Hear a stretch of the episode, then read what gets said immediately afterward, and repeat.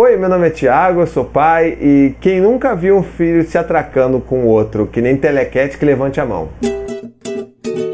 Então vamos para um vídeo rápido para falar sobre um negócio que eu quero falar ainda bastante nesse canal, que é rivalidade entre irmãos, ou porrada franca entre irmãos.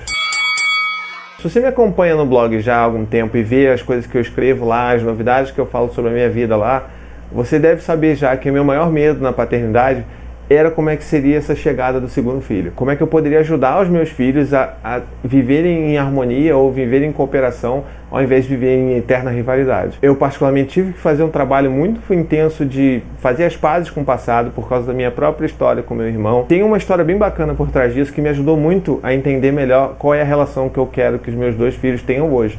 Se você quiser ler, tem link aqui também embaixo no vídeo, dá uma olhadinha, são dois textos bem bacanas que eu conto um pouco dessa minha história do meu passado, tá bom?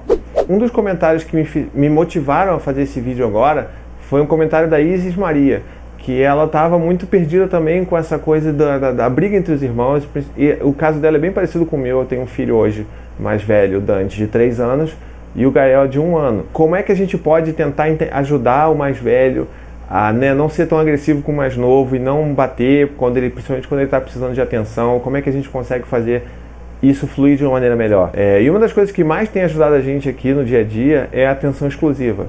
É quando a gente pega um tempo do nosso dia e se dedica exclusivamente para essa criança que está precisando de mais atenção. Então, no caso, o nosso filho Dante, mais velho, ele precisa, né? Porque é, é é complicado. Se você se colocar, se você tentar ser um pouco empático e se colocar no lugar dele, você vai ver que né, tipo, é super chato. Você é uma criança que você também tem necessidade, você também quer proximidade, você quer atenção, você quer um pouco de mimo, mas o seu pai ou a sua mãe está sempre com o bebê a tiracolo. E aquele bebê, quando chora, ele é sempre a prioridade. Então, isso é difícil para o mundo dele ainda é difícil para ele. Então, esses momentos de atenção exclusiva eles são importantes porque a gente tira o foco do irmão mais novo, coloca o foco completamente na nossa relação com o mais velho e aí, tipo, é, pode ser um passeio até a padaria, só eu com meu filho, de 15 minutos. Pode ser a mãe andando, brincando de montar Lego ou de montar quebra-cabeça só com, com o filho mais velho, enquanto o mais novo está dormindo ou enquanto o pai está segurando o mais novo. Então,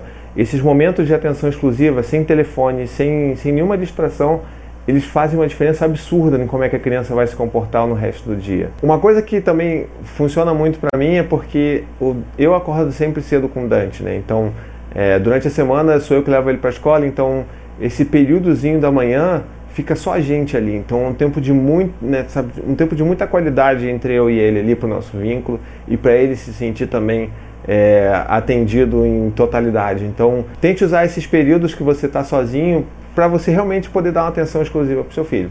É, e outra coisa importante também é a gente ensinar as maneiras adequadas para ele chamar a atenção. Né? Então, por exemplo, o Dante às vezes quando bate e visivelmente está batendo no irmão, ou empurrando, ou implicando com o irmão para ter atenção, né? Porque é aquela coisa, né? A criança que acha que não tem atenção, qualquer tipo de atenção é melhor do que nenhuma atenção. Então, mesmo que seja uma atenção negativa, ela vai querer aquela atenção ao invés de não ter atenção nenhuma da família. Então, nesses momentos, vamos tentar ajudar eles a, a a chamar a atenção de uma maneira mais positiva, mais saudável. Então, se ele está empurrando, está implicando, está batendo no irmão, eu falo normalmente, filho, olha, você não pode bater no seu irmão, você tem que usar a boca, não as mãos. Então, você quer, quer falar com o papai, você vem falar comigo, me chama atenção, fala comigo que a gente vai conversar, que eu vou olhar para você, mas não pode bater no seu irmão.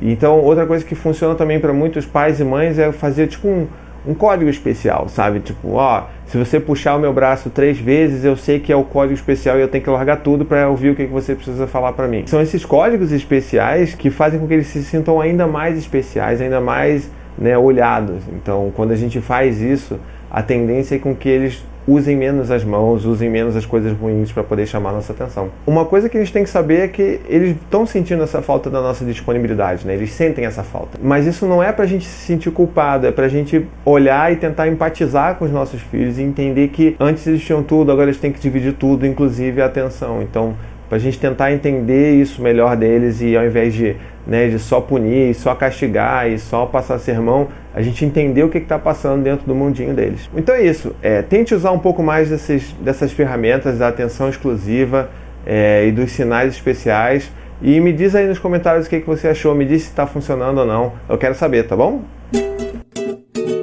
Bom, é isso. Eu espero que vocês tenham gostado do vídeo de hoje.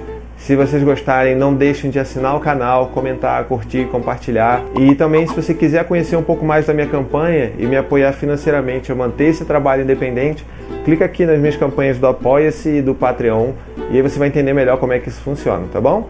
Até a próxima e tchau, tchau. To the 25 senators who just voted against U.S. veterans and their families, you flip flopped, voted no on the Honoring Our Pact Act. You know it provides medical help to vets, makes amends to veteran families who lost children to recklessness. You voted yes just days ago. Why the flip flop? Don't put politics ahead of vets and their families. To everyone listening, contact your United States senators today. Demand they vote yes. Make the Honoring Our Pact Act law now. Paid for by SO.